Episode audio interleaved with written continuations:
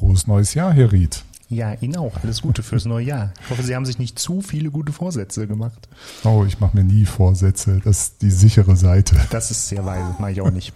Hier, wer es noch nicht gemerkt hat, ist wieder Radio Kölbe mit Dominikus Herzberg, Gemeindevertreter. Und Jens Ried, dem Bürgermeister der Gemeinde Kölbe. Wir wollen heute ein bisschen anknüpfen im neuen Jahr, äh, reflektieren darüber, weil bald geht es ja wieder los mit unseren politischen Prozessen. Ich glaube, unsere nächste Sitzung ist am 10. Januar. Ganz genau. Wir wollen mal reden über das Thema. Wir hatten ja schon mal dass, dass wir uns über Öffentlichkeit, die mhm. Bedeutung von Öffentlichkeit auch in dem Zusammenhang kam. Soziale Medien, aber was ist Öffentlichkeit, uns unterhalten haben. Was bedeutet das, wenn wir das ein bisschen mehr versuchen, mal auszukleiden? Diese zwei Schlagworte werfen wir mal rein, Meinung, Position und Tatsache. Was ist was? Also vermeintlich ist ja das, was Tatsache ist, am einfachsten. Ähm, das sind äh, Zahlen oder einfach Sachverhalte, die man in der äh, Welt sozusagen auffinden oder vorfinden kann, die auch nachvollziehen wahr kann. oder falsch sind. Na, sagen wir erstmal, die richtig oder falsch sind. Äh, richtig oder falsch. Was ist der Unterschied zwischen wahr und falsch und richtig oder falsch? Also richtig will ich erstmal sagen, ob sozusagen die Wahrnehmung, die ich von den Sachverhalten habe, mit der Realität übereinstimmt. Wahrheit ist mir jetzt ein bisschen hoher Begriff. Das, äh okay, sagen wir richtig oder falsch, ja. Okay. Genau, oder. Also Sachen, die man überprüfen kann, die vor genau. einer Mehrheit auch äh, als richtig angesehen werden kann, weil eigentlich nichts dagegen spricht. Genau. Und zu diesen Tatsachen verhält man sich, ne? Und da die ordnet man irgendwie ein in das, was man jetzt entscheiden muss. Und da bildet sich, so würde ich das jetzt mal sagen, bildet sich eine Position aus, also quasi so eine Mischung aus den Tatsachen, die ich äh, wahrnehme und aufnehme und ähm, der üblichen Art sozusagen, wie ich ähm, so auf meine Umwelt reagiere oder auf andere Menschen, also wie meine Meinung so mhm. normalerweise sich formt. Und da bildet sich eine Position, wobei ich eigentlich das Entscheidende an der Position finde, ist, dass sie halt auch begründungspflichtig ist. Ne? Also man muss sagen, warum man das so sieht. Ne? Ah, okay, jetzt, oh, jetzt waren Sie schnell für mich. Jetzt waren Sie schnell. Also wir haben die Tatsache, die ist richtig oder falsch. Das sind das, was wir so gerne auch Fakten nennen, die man ja. überprüfen kann, die wir als gültig anerkennen müssen, sonst kommen wir überhaupt gar nicht weiter. Also dass morgen wieder die Sonne aufgeht, nehmen wir alle als Fakt hin. Das ist richtig. Die Meinung ist etwas, damit sich das ja auch abgrenzt, das ist etwas, was nicht richtig oder falsch sein kann. Na, also wenn ich zum Beispiel sage, ähm, ich bin doof, also irgendjemand sagt, Herr Ried sagt jetzt zu mir, also Sie sagen jetzt zu mir, den Herrn Herzberg finde ich total doof, dann ist das eine Meinung. Das ist ja keine Tatsache, oder? Herr Ried, jetzt enttäuschen Sie mich nicht. nee, das ist ganz sicher keine Tatsache. Es ist übrigens auch nicht meine Meinung, aber äh, es wäre, man könnte es nur als Meinung formulieren, ja. Ja, das ist eben etwas, wo, wo es durchaus ja viele Ansichten gibt oder das muss jedem zugestanden werden dass ähm, er oder sie sich eine Me Meinung zu etwas bildet, was aber eben nicht überprüfbar ist im Sinne eines Faktums. Es lässt sich nicht eindeutig klären, ob wir beide doof sind oder nicht. Darüber mhm. dürfen Leute Meinungen haben. Genau, aber wenn Sie sich dann darüber austauschen wollen, mhm. also eine Meinung kann man nur für sich dann alleine haben, sobald man in, in der Austausch mit anderen geht, ähm, muss man seine Meinung langsam aber sicher hin zur Position äh, bringen, würde ich sagen. Also was, man muss man was sagen, ist für Sie eine Position? Ja, dass ich eben sagen kann, warum ich dieser Auffassung bin und dass ich in der äh, in dem Moment, in dem ich sage, warum ich eine bestimmte Meinung habe, auch eben auf Tatsachen verweisen muss, mhm.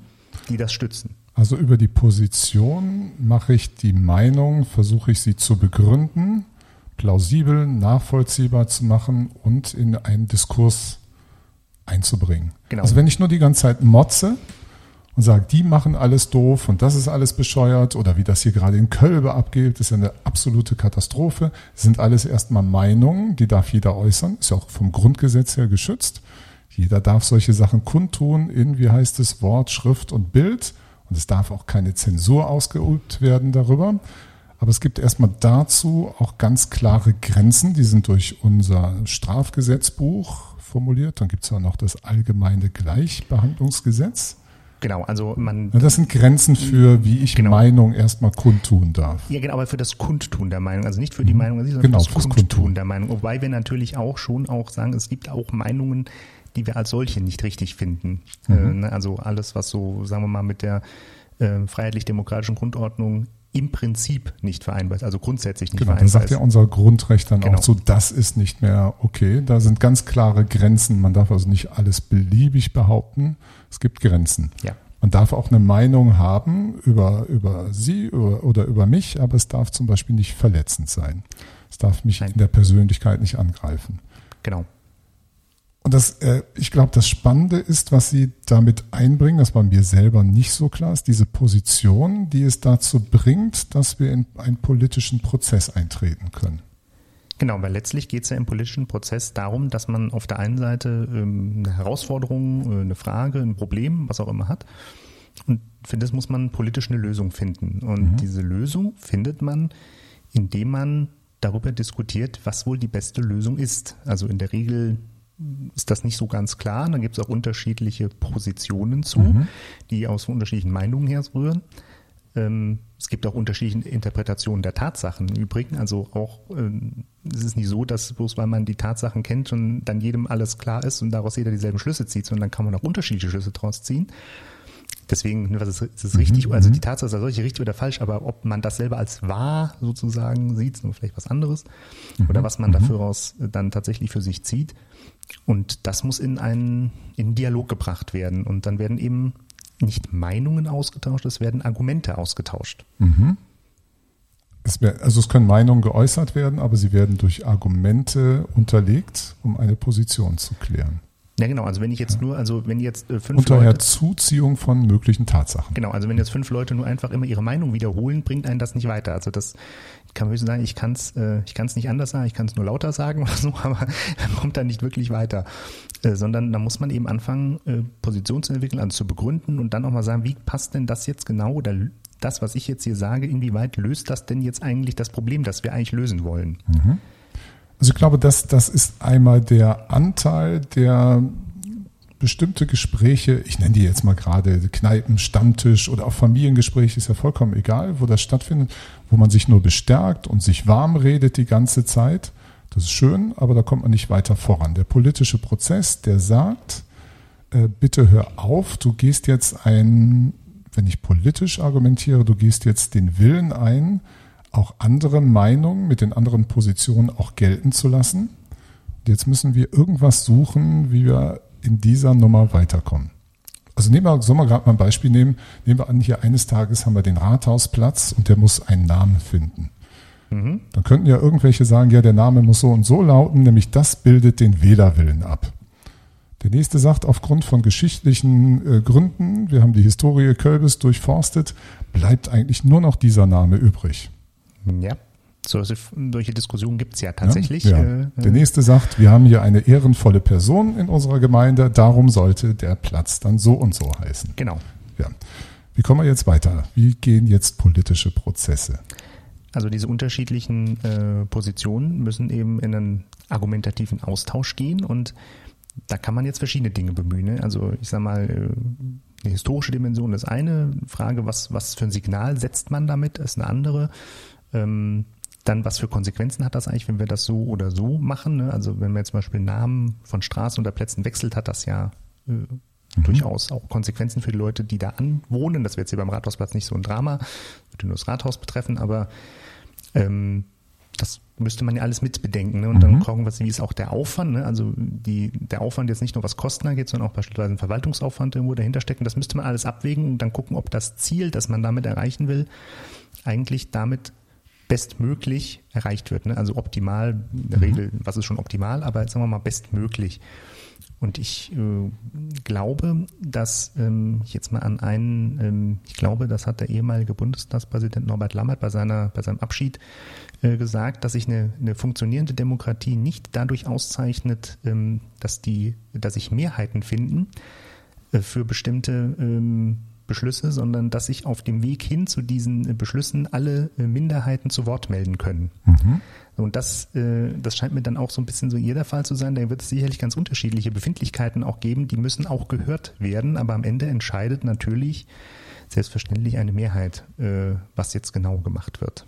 Mhm. Die aber in diesem ganzen Gesprächsprozess versucht, eine Lösung zu finden, die diese Minderheit nicht ausgrenzt. Genau, und die der, der Minderheitsposition, der Minderheitsposition auch erläutern muss, warum ihre Position jetzt nicht ähm, sozusagen Eingang oder nicht zu 100% Eingang oder auch nicht zu 75% Eingang in diesen diesen Beschluss finden, also mhm. ist schon auch begründungspflichtig. Ne, man kann nicht einfach sagen, wir sind halt die Mehrheit. Das reicht nicht. Also in der, Funktion, in der funktionierenden Demokratie reicht das nicht.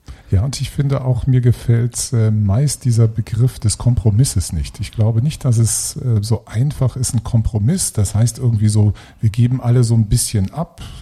Nee, ich glaube, es geht zum Teil auch darum, dass es Menschen schaffen, eine eine gemeinsame Meinung mit einer Position zu finden, die Schnittmengen hat, ähm, wo sich viele, die sich auch bewusst darüber sind, dass sie jetzt zum Beispiel in der Minderheit, die anderen in der Mehrheit sind, damit identifizieren können und sagen, ja, es ist auf mich zugegangen worden und wir können das gemeinsam dann teilen. Das wäre ja. so eine Idealvorstellung. Ja, ich würde auch sagen, also mit dem Kompromiss, das hört man häufig, man muss in der Politik mhm. halt Kompromisse machen.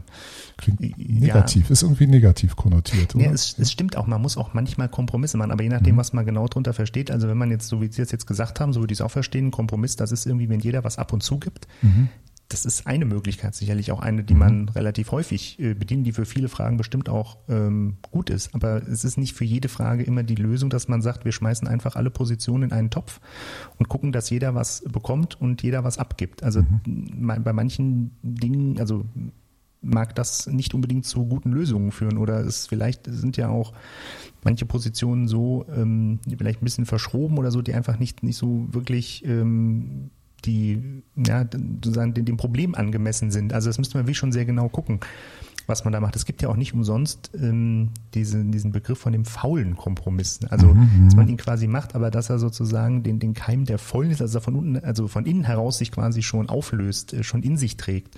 Und den Streit vielleicht nur in das nächste Thema überträgt. Genau, mhm. das äh, wäre zum Beispiel was, oder dass man eben sagt, man kommt also im Idealfall müsste man ja im Kompromiss eine Lösung erzielen, mit der eigentlich die beteiligten Parteien alle zufrieden sind mhm. oder zufrieden sein können. Mhm. Es kann aber ja auch einen Kompromiss geben, wenn einfach alle unzufrieden sind. Das wäre ja auch noch ein Kompromiss. Aber ob das, das ist, würde ich sagen, das ist eigentlich so ein, so ein, auch so ein fauler Kompromiss, wenn mhm. alle irgendwie sagen, gut, wir machen das jetzt, aber eigentlich finde ich das nicht richtig so. Sondern man muss schon überzeugt einen Kompromiss machen. Ich habe noch ein schönes anderes Bild ähm, neulich gelesen über was, was Politik auch so leistet. Da war eine, eine, eine nette Metapher. Ähm, Leute treffen sich an einer Straßenkreuzung und äh, jeder möchte in eine bestimmte Richtung aus einem bestimmten Grund. Und äh, das soll also die verschiedenen Meinungen mit den Begründungen mhm. und sowas ähm, repräsentieren. Und wenn die da jetzt alle drauf äh, an der Kreuzung sind und alle drauf pochen, ich muss hier als erster vorbei, weil ich habe den wichtigsten Grund, was läuft, nämlich gar nichts. Und dass Verkehrsregeln eine Möglichkeit sind, auch so ein Mechanismus, dass alle ähm, gar nicht mehr hinterfragt werden, warum du, wir, wir versuchen mit demokratischen Prozessen auch etwas zu erreichen, dass jeder respektiert wird und wir Lösungen finden, wo alle zum Zug kommen, dass es einfach, wie soll ich das mal sagen, ich weiß gar nicht, ob ich mich jetzt gut reinrede in das, wo es einfach rund läuft. Also wir Mechanismen finden, die wie die Kreuzung es zulassen, dass alle anders sind, aber keiner ausgeschlossen wird. Ja, das, da, haben Sie ein gutes Beispiel vielleicht dafür? Oder Sie ein, gutes, ein gutes Beispiel, aber das ist ähm, ja letztlich der Punkt, dass man so das Aushandeln von, von Lösungen, wenn verschiedene Positionen mhm. quasi äh, sich daran beteiligen, dann braucht man auch gutes Verfahren, wie man das macht. Ne? Also es muss ja dann auch entsprechend Gehör verschafft werden äh, können und mhm. ähm, es muss auch Regeln geben, wie man sich in dieser Diskussion beteiligt. Ne? Also eben nicht beleidigend, sachbezogen. Mhm. Ähm, und so weiter. Äh, offen natürlich. Äh, und das, ähm, das sind schon so wichtige Punkte, die, ich weiß nicht, ob man jetzt ein gutes Beispiel für findet, aber ich würde einfach mal sagen, wenn man eine, eine, eine richtige Diskussion im Parlament sieht, wenn dann wirklich jede Seite auch was sagt und ähm, man dann merkt, okay, jetzt haben, es gibt eine erste Runde, da haben jetzt alle erstmal ihre Position vorgestellt und dann gibt es eine zweite Runde, in der man jetzt versucht auszuloten, wo, wo sind jetzt die Schnittmengen und wie kommen wir vielleicht zusammen. Mhm. Und ähm, vielleicht gibt es noch eine dritte und eine vierte Runde, aber äh, dass man am Ende dann äh, irgendwo auf eine, auf eine Lösung zusteuert. Und dann kann es auf diesem Wege auch passieren, dass eine Position ganz rausfällt Vielleicht weil äh, sich weil er auf falsche Annahmen noch stützt oder wie auch immer, dass das dann irgendwann rauskommt oder dass man sagt, gut, die, ähm, man muss vielleicht auch mal gucken, ob man das Problem überhaupt, äh, also ein mhm. gleiches Problemverständnis hat, was oder was eigentlich das Ziel ist, äh, das man haben will oder erreichen will. Ähm, das glaube ich, könnte man, muss man aber eine, eine, Diskussion richtig verfolgen. Und ich weiß nicht, ob es so viele davon äh, tatsächlich gibt, in dem Sinne, dass die offen sind, also ohne feststehendes Endergebnis. Mhm. Das ist vermutlich in den meisten parlamentarischen Diskussionen nicht der Fall. Ich glaube, dass das in der Gemeindevertretung schon auch vorkommt. Also, mhm. das heißt, glaube ich, weiß ich, mhm. dass man am Anfang der Diskussion nicht so genau weiß, was am Ende rauskommt. Was am Ende rauskommt, ne? Mir fällt gerade ein Beispiel, glaube ich, ein, was in diese Richtung gehen könnte. Es gab mal die Frage, ist schon Weichen her, paar Jahre, da wollte eine Lehrerin im Unterricht, den Unterricht mit einem Gebet anfangen. Und dann gibt es Eltern, die sich beschwert haben dagegen und das ist, glaube ich, bis zum Verfassungsgericht gegangen. Mhm. Und dann war es eigentlich wieder eine sehr elegante Lösung. Die, die Lehrerin wurde nicht beschnitten und die Eltern auch nicht. Die durfte ihr fünf Minuten Gebet am Anfang machen und die Eltern konnten die Kinder, wenn sie wollten, später erst in den Unterricht schicken. Damit wurde keiner beschnitten in seinen religiösen Rechten und, und auch dem Verständnis, wie er oder sie sich dazu positioniert. Es ist beides zugelassen worden. Aber es musste dann eben auf diese Art und Weise auch geregelt werden. Das finde ich ist eine gute Lösung. Das erinnert mich an diese Straßenkreuzung. Genau, wobei ich dann sagen würde, das macht für mich dann Sinn. Ich glaube, so war es auch, wenn wir vom Religionsunterricht reden. Mhm.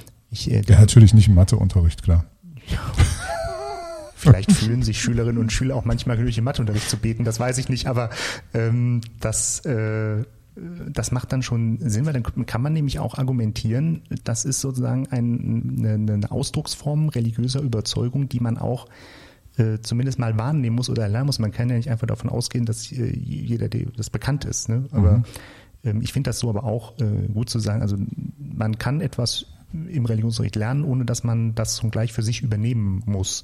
Und das gilt sicherlich in vielen anderen Zusammenhängen auch. Also auch im, im Politikunterricht ist das ja letzten Endes so. Da ist ja niemand frei von, von seiner Prägung und von seiner Überzeugung. Ne? Jeder, der wählen geht, macht ja irgendwo sein Kreuz. Und äh, egal wie politisch offen er ist äh, oder sie ist, ähm, hat man ja irgendwo eine Präferenz. Und ich finde, an der Stelle ist entscheidend, dass man die klar macht. Das finde ich auch bei der Formulierung mhm. von Positionen wichtig. Man muss seinen Standpunkt klar machen.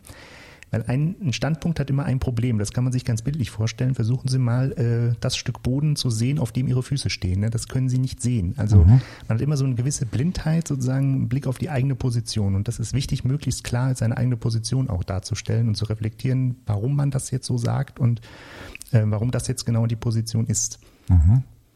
Es gibt ja Menschen, die würden sagen, äh, Politik, die haben ja in Köln jetzt wieder wahnsinnig Geld mit dieser äh, Diskussion um den Platz hier, über den wir gerade hypothetisch gesprochen mhm. haben.